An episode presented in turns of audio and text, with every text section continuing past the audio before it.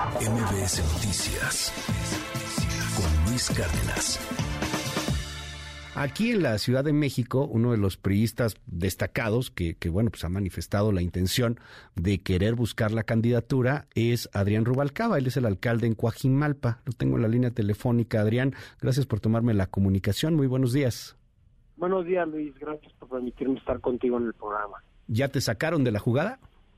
Pues mira, eh, ayer escuchamos este anuncio en donde no dejan muy claro cómo es el esquema de selección de candidatos en la ciudad. Eh, prácticamente hay algunas inclusive manifestaciones de los militantes de Acción Nacional en donde refieren que la candidatura de la Ciudad de México ya es para Acción Nacional, algo que se me hace por completo totalmente antidemocrático en donde, bueno, pues a muchos de los aspirantes, pues ni siquiera se les tomaría en cuenta en caso de que esta situación sería. Eh, hay una interpretación a este acuerdo en donde se manifiesta que eh, la ciudad quedaría asignada para Acción Nacional, pero que los que participen serían de cualquier otro partido. Entonces, pues habrá que esperar, habrá que esperar que se define. Para nosotros el acuerdo era muy puntual antes del anuncio de ayer que era todos los que son integrantes de la coalición Va por México pueden participar en el proceso y se definirá quién es el mejor candidato a través de la encuesta. Eso no se escucha el día de ayer, no se ve, y bueno, pues espero que así no sea. Eh, el, acuerdo, pues parecía que ya se estaba hablando desde hace mucho tiempo sobre, sobre el tema, al menos en el Vox Populi se, se sentía eso en, en, las plumas, en la narrativa un tanto periodística.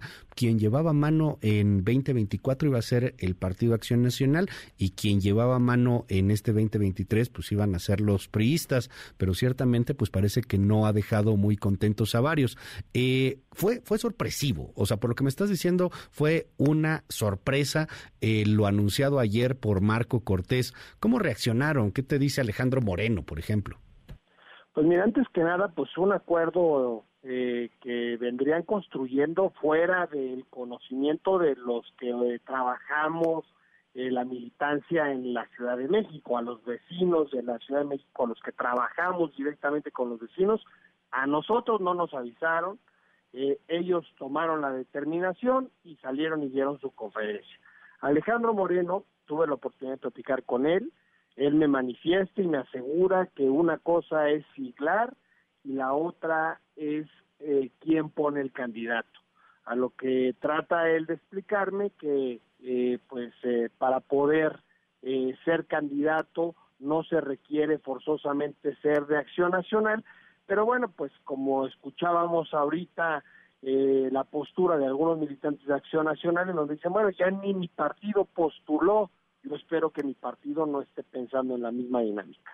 Pues veremos qué pasa. Gracias. Es Adrián Rubalcaba, el alcalde en Coajimalpa, y ya veremos qué sigue en esta, en esta contienda. Gracias, Adrián. Muy buenos días.